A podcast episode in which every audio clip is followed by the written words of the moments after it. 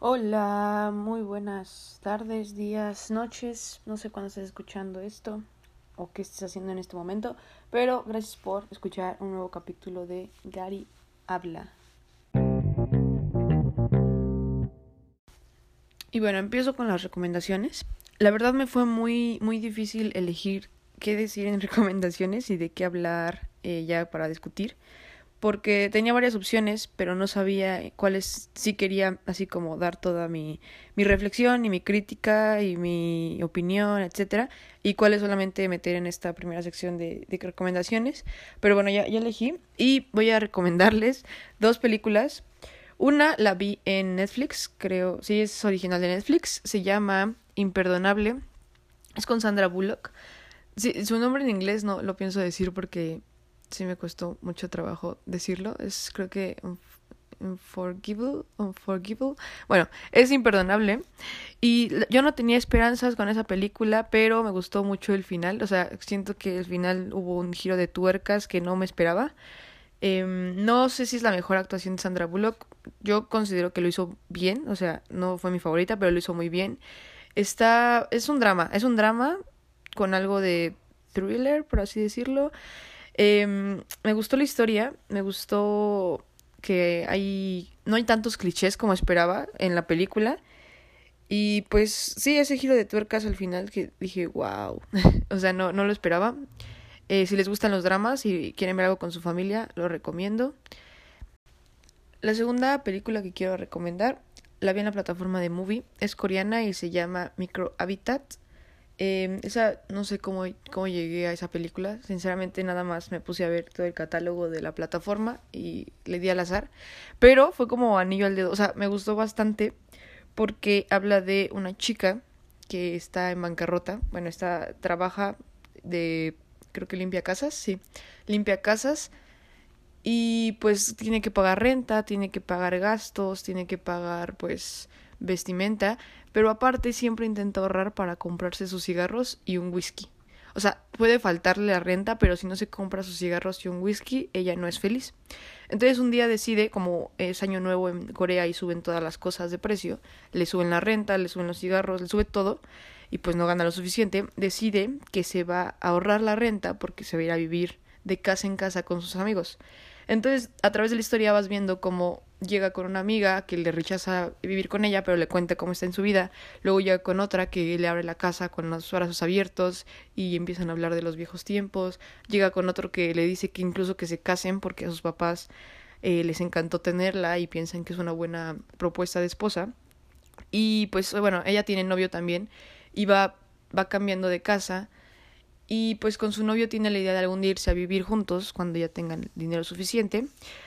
Él es artista, entonces como él ya está harto de que ella pues no pueda vivir decentemente, decide decide irse al ejército a trabajar unos años para así conseguir dinero suficiente y poder vivir juntos.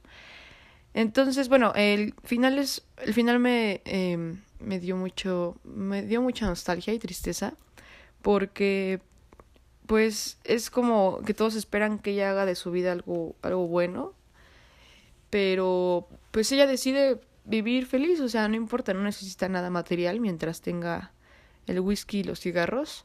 Entonces, bueno, si la pueden ver, está buena, está, está, es, cómica, la verdad es muy cómica. Los, la fotografía de la película es muy bonita.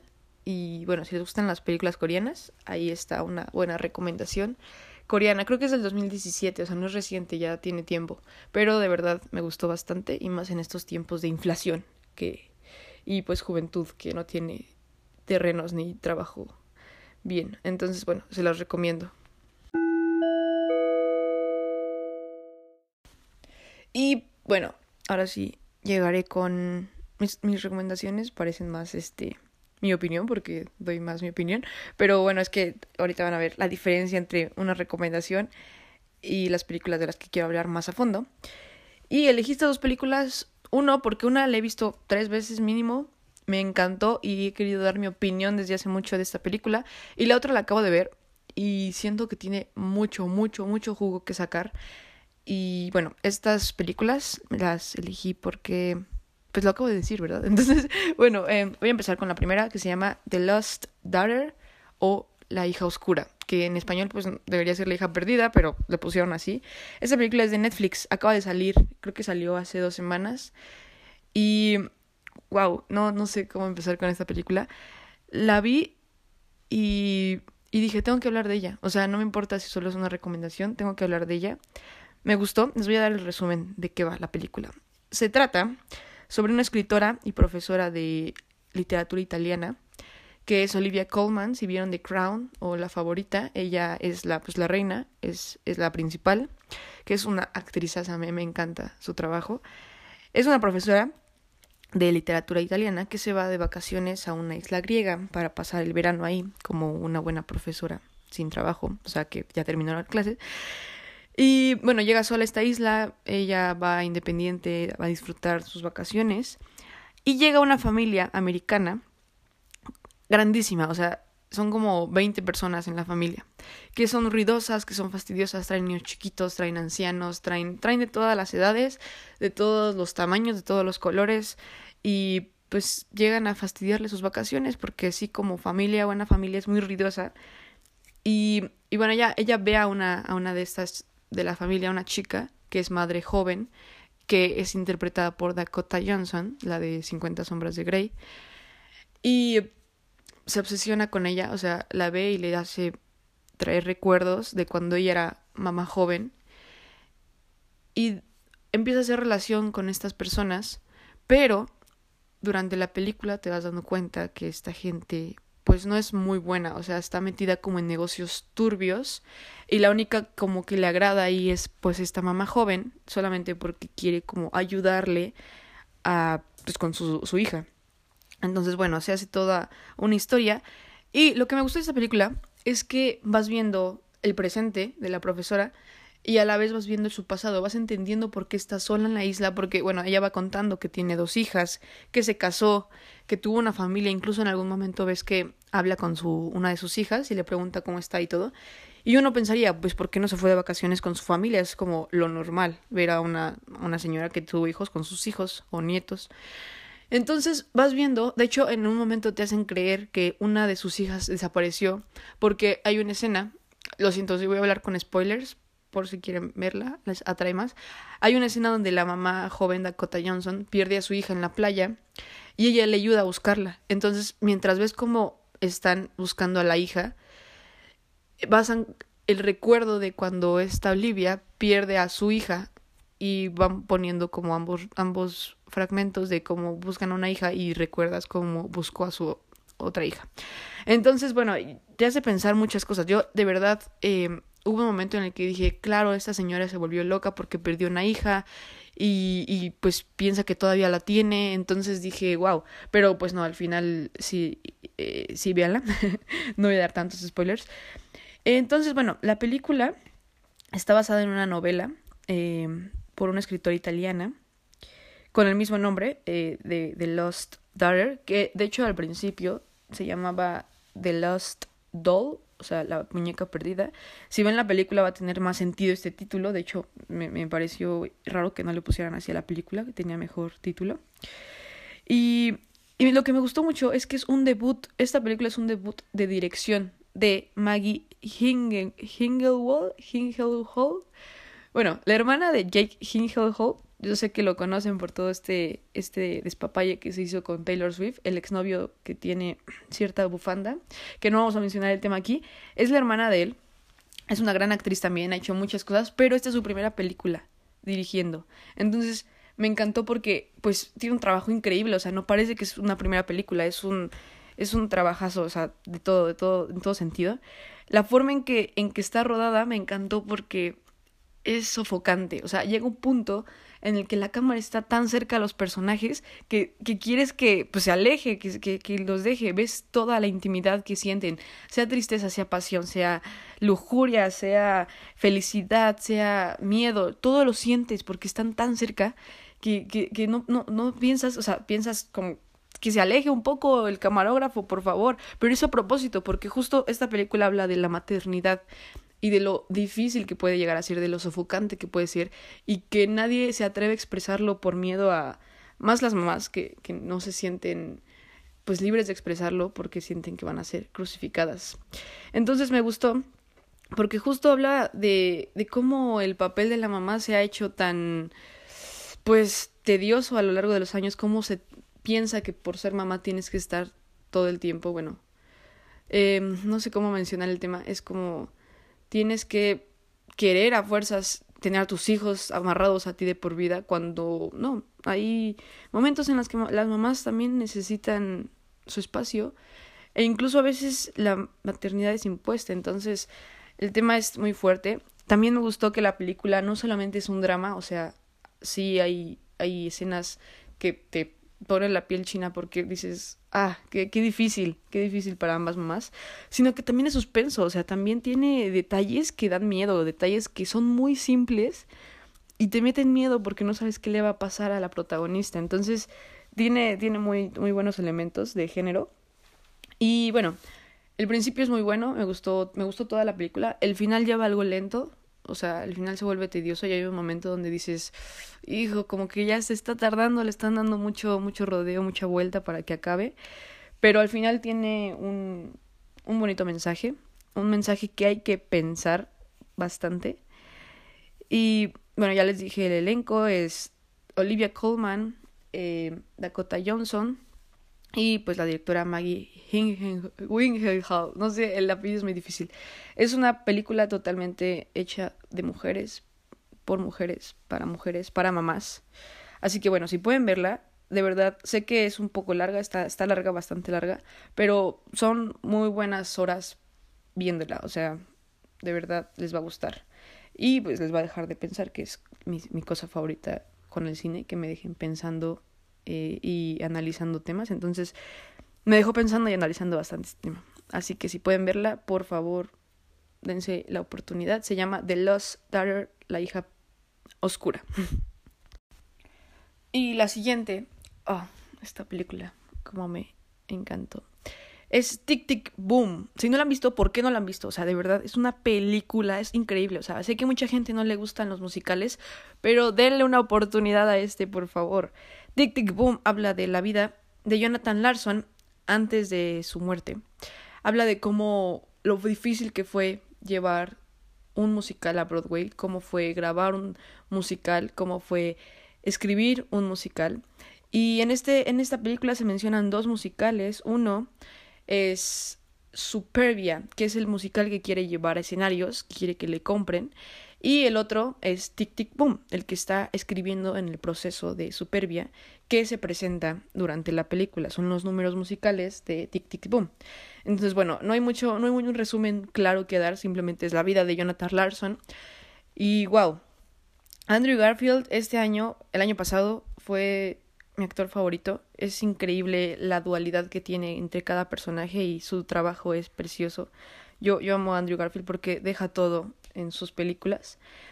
Entonces, bueno, Tic Tic Boom me encantó porque además de ser un musical, es una película. O sea, muchas veces los musicales se piensa que porque cantan no se expresan y no actúan bien las personas, pero como Andrew Garfield es un maestro y todo el elenco que participó también es muy bueno, él mete emociones en el cantante. Él, él no es un actor cantando, es no, él más bien no es un cantante actuando, él es un actor cantando. Él, además de que canta increíble, te mete con el personaje, lo sientes, sabes qué está pasando en su vida, te sientes todo el tiempo que suena un reloj, sientes que se está acabando el tiempo. Y creo que es una película que me marcó bastante, que me gustó porque habla de cómo pensamos que estamos desperdiciando el tiempo haciendo cosas que no nos gustan o no haciendo lo que amamos y que la vida se nos está yendo cuando pues no es así.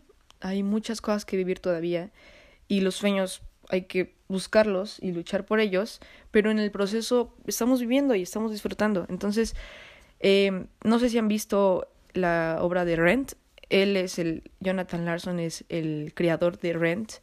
Y bueno, el hombre murió muy joven, a los 35 años, ni siquiera vio su obra en Broadway, no alcanzó a verla, pero bueno, si él supiera que logró 12 años de, de funciones, estaría orgulloso. Y la película está dirigida, producida, compuesta, la música, bueno, la música es por Jonathan Larson, pero La remasterización es por Lil Manuel Miranda, el que hizo Encanto, bueno, la música de Encanto, el que hizo Hamilton, el que ha salido en como en 30 sitcoms de extra, es el Lil Manuel Miranda, que de verdad me encanta, me encanta cómo produce su música, es muy talentoso, tiene muy buen oído el hombre. La, la música está increíble, el soundtrack, una joya. Así que, no sé si ya la vieron, si no la han visto, deberían verla, también está en Netflix. Eh, si no le gustan los musicales, pues denle una oportunidad a este, de verdad. Eh, pues la historia es real, la historia te inspira bastante. Yo la vi con mi abuela, con mi hermana, con mi mamá, sola. Y a todas les ha encantado. Hay, hay muchas lágrimas en la película. Habla incluso de temas políticos, de lo que fue eh, en los 90, cuando estaba el SIDA a su tope y que la gente culpaba a los homosexuales.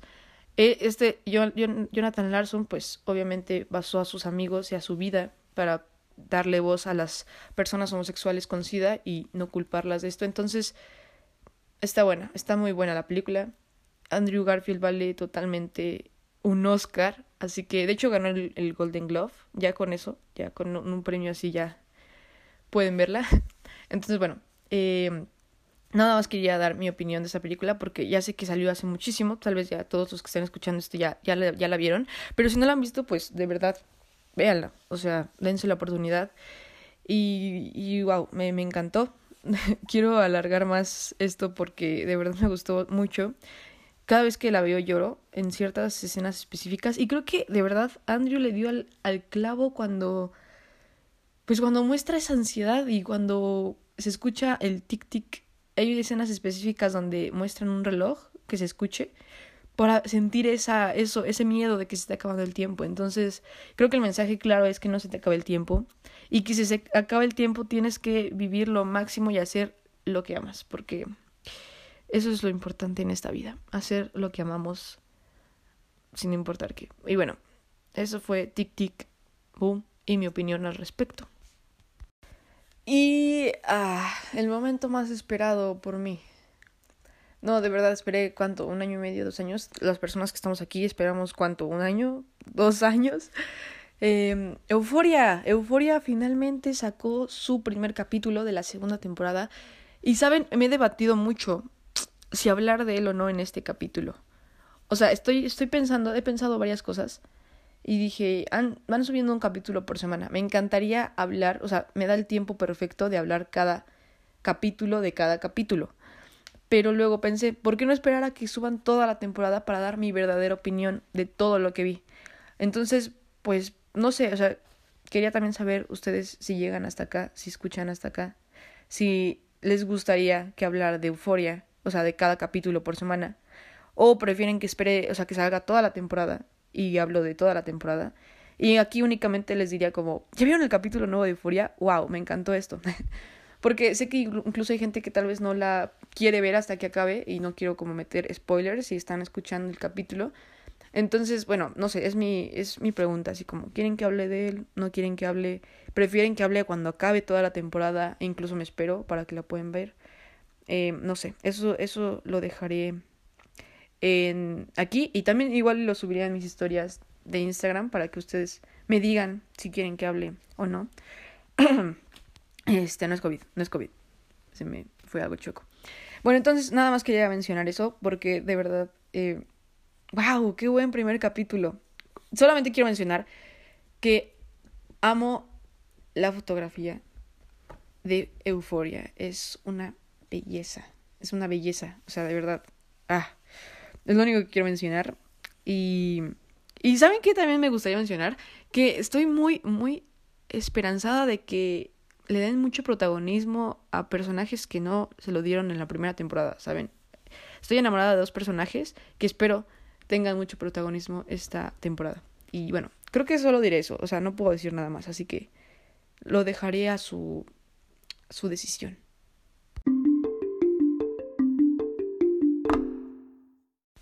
Y bueno, tristemente terminó el capítulo, se acabó, hasta aquí llegamos.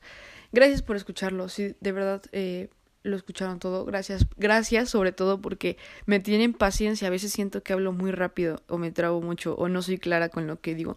Estoy tratando de, estoy tratando de hacer mejor dicción para que se entienda todo lo que digo. Entonces, si llegaron y me entendieron, wow, las admiro, los admiro. Entonces, gracias por llegar aquí. Ah, me, me, me, me gustó mucho hablar de estas películas. Y de hecho también quería decir que en una semana, dos semanas, no sé cuándo saldrán las nominaciones de los Oscars y de verdad me encantaría hablar de ellas, o sea, dedicar un capítulo a las películas nominadas. Entonces, bueno, eh, nada más quería comentarles que aquí se va a hablar de los Oscars. Y ya, eh, si tienen alguna recomendación de película, o, o del podcast en general que quieran que hable, así que me digan, oye, deberías hablar de esa serie y dedícale un capítulo completo, o sabes qué, deberías hablar de esa película, dale un espacio, o haz un capítulo donde, haz un, o sea, es como capítulos que hables de esto en específico, con gusto, lo voy a considerar o lo voy a hacer. Entonces, bueno, gracias por escucharlo, gracias por el apoyo. El primer capítulo que subí la semana pasada me llegaron varios mensajes donde me decían que pues siguiera y que les gustaba mucho lo que hablaba y me, me inspiró bastante. O sea, me, me, me, gusta cuando pues me dicen, porque eso quiere decir que aprecian el trabajo que hago. Entonces, bueno, gracias por escucharlo y por darme sus comentarios. Ningún comentario es negativo, entonces si también me quieren decir, ¿sabes qué? No hables de esto o evítate esta parte, también lo voy a considerar porque es importante. Entonces, pues espero tengan una bella, bella semana, eh, un, gran, un gran día de sol mañana y disfruten a su familia y no salgan porque hay mucho COVID y, y, y, mejor quédense en su casa escuchando podcast y viendo las películas que les recomendé. Entonces, bonito fin y bonita vida y bonito todo. Besos.